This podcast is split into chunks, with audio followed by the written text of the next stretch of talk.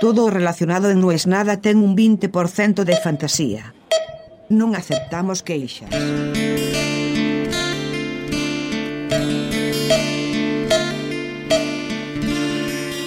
No, cuando ya llegue octubre, ya ahí, ahí sí voy a estar tranquilo. Lo vengo diciendo desde enero, más o menos. Este mes, cuando termine este mes, ahí sí voy a estar tranquilo. Ahí sí voy a poder hacer todo esto que tengo pendiente. El libro ese, el otro curso, las películas que tengo guardadas para cuando tengo tiempo ver. Claro. Pero no llega nunca porque, entre otras de mis cosas a corregir, está la de no saber administrar la cola de proyectos, la cola de pendientes. Es un buen título para un podcast, no sé administrar la cola. Eh, se puede para Carlos Paz. Entonces, claro, Rada me había avisado. Mira que voy de gira, voy a estar en Europa, boludo, te quiero ver.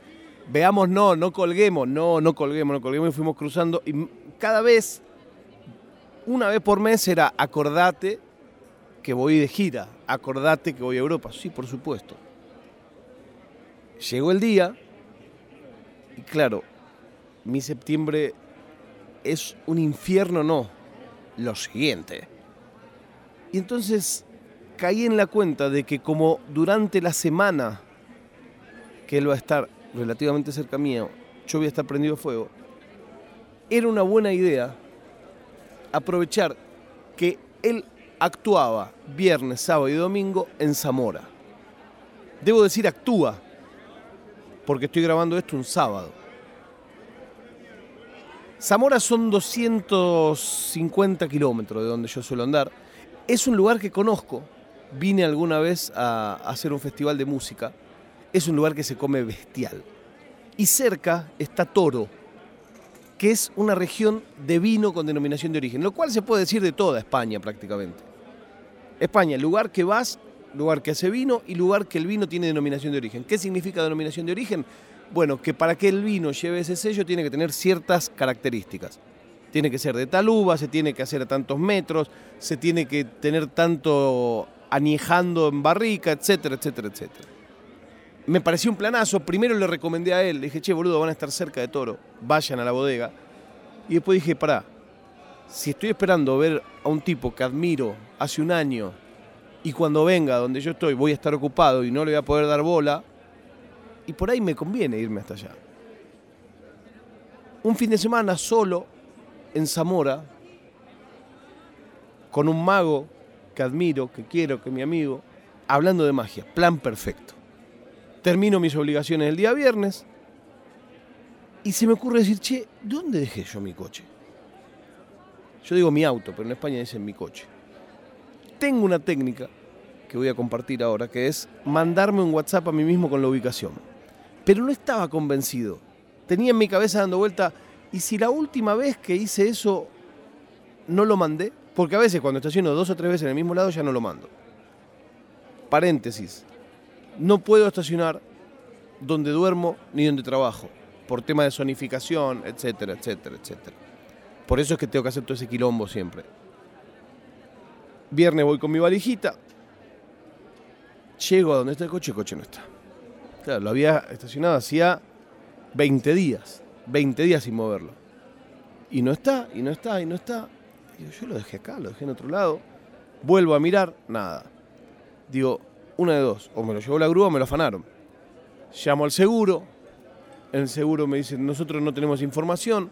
Llame a la policía. Llamo a la policía, la policía me dice, tiene que chequear en la web. Le digo, sí, sí, pero yo le doy la patente y usted me dice si lo levantó la grúa o no. Está en internet eso. Sí, sí, le digo, pero no tengo una computadora acá. Hágalo con el celular. Bueno, muy bien, gracias por la atención y lo corté. Después de 30 llamados a distintos lugares, di con uno que era la empresa de acarreo que me dijo, sí señor, tenemos su coche. Está en tal lado. Me da una dirección. A todo esto, como efectivamente el auto estaba más lejos de lo que yo creía originalmente, ya me había agarrado un auto de esto de alquiler. Vuelvo a agarrar ese auto de alquiler, yo haciendo las cuentas de que todo eso ya me iba a salir más caro que el viaje, y pongo la dirección del depósito de autos. Llego al depósito de autos y cuando llego me doy cuenta que quedaba fuera de la zona en la que podés devolver ese auto que se alquila sin conductor, con una aplicación. Entonces la situación era, está mi auto, lo estoy viendo, pero no puedo dejar este, porque no lo puedo estacionar acá en el medio de la nada.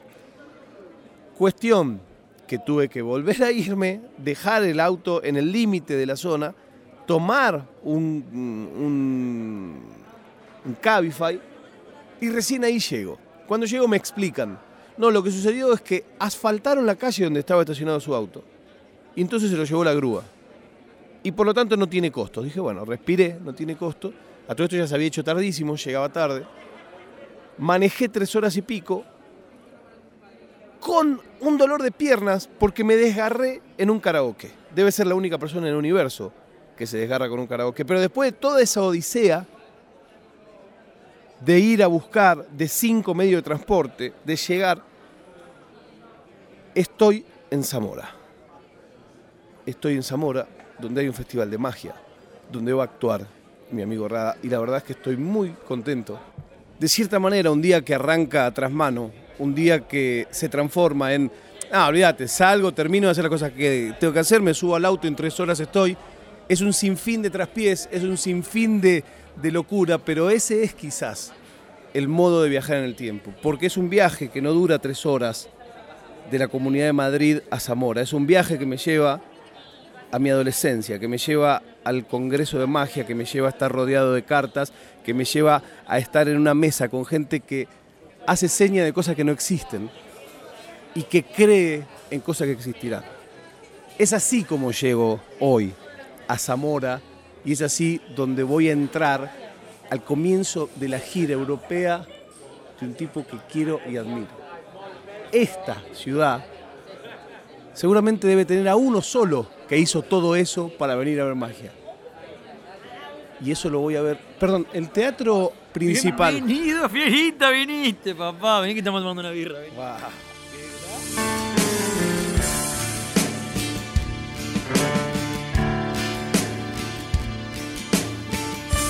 È una produzione di OfficinaNerd.com.